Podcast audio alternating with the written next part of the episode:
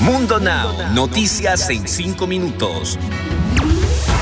Inmigración, dinero, política, entretenimiento y todo lo que necesitas para amanecer bien informado. Comenzamos.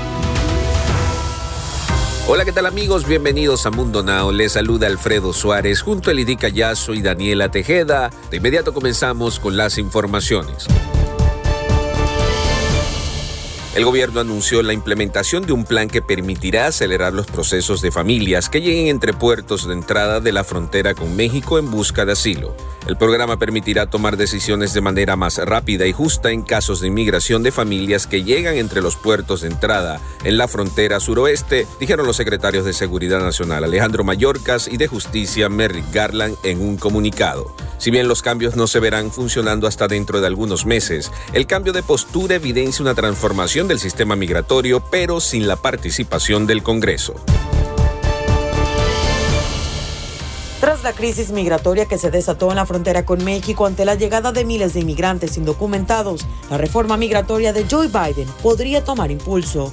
Varias medidas de la Casa Blanca han devuelto la fe a los activistas y expertos sobre la promesa de Biden de tener la inmigración como una de sus prioridades junto a la lucha contra el coronavirus y la recuperación económica de Estados Unidos. La organización Unido US afirmó que el número de latinos muertos por policías o bajo custodia policial se incrementó 24% desde hace seis años en Estados Unidos. Estas cifras de latinos y afroamericanos muertos por agentes policiales o bajo custodia policial podrían ser hasta dos veces más altas que las informadas por los medios y desproporcionadas en relación con la de los blancos, indicó un informe de la institución.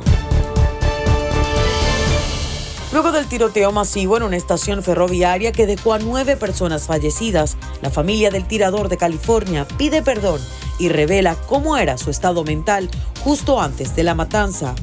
No creo que haya nada que pueda decir que alivie su dolor, dijo James Cassidy, el padre del atacante. No me di cuenta de lo mal que estaba su bipolaridad. Cuando lo vimos, era un tipo común, dijo el señor de 89 años. Con ustedes las noticias más actuales del mundo del entretenimiento. Pocos meses después de su divorcio de Lorenzo Méndez y luego de que su nombre se relacionara con otras personas, entre ellas el empresario Mr. Tempo, la cantante Chiquis Rivera fue captada besándose con su nuevo novio, el fotógrafo Emilio Sánchez. Aunque ella ha sido muy discreta en sus redes sociales y en sus declaraciones a la prensa, el nuevo novio de la hija de Jenny Rivera no se aguantó las ganas y compartió una imagen en sus redes sociales que dio mucho de qué hablar. Antes ya había dado más señales que ahora oficialmente se confirman. En más noticias, tras días de intensos comentarios, críticas, mensajes de apoyo y rumores, el bailarín español rompe el silencio y manda contundente mensaje tras su ruptura con Adamari López. En sus historias de Instagram, Tony respondió con el fuerte mensaje, lamentablemente el favor de no creer todas las mentiras que están diciendo. No se dejen llevar por lo que inventan, todo eso viene de corazones vacíos y sin amor. El tiempo de Dios es perfecto. Así finalizó Tony Costa al romper el silencio sobre la supuesta infidelidad.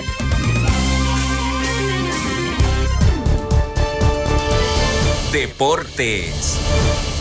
Y ya hay campeón de la Liga MX. Luego de 90 intensos minutos, la máquina de Cruz Azul por fin se quitó la maldición del subcampeón y se impuso a los guerreros del Santos Lagunas en un partido que terminó empatado a uno, pero que ganaron los capitalinos gracias a que llegaron al juego de vuelta con un gol de ventaja.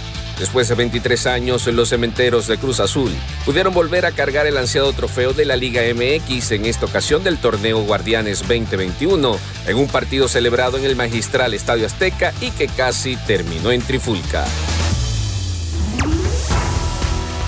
Y nos despedimos como todos los días con una frase de Mundo Inspira. Haz el bien sin mirar a quién. Nos escuchamos mañana en otro episodio de Mundo Now.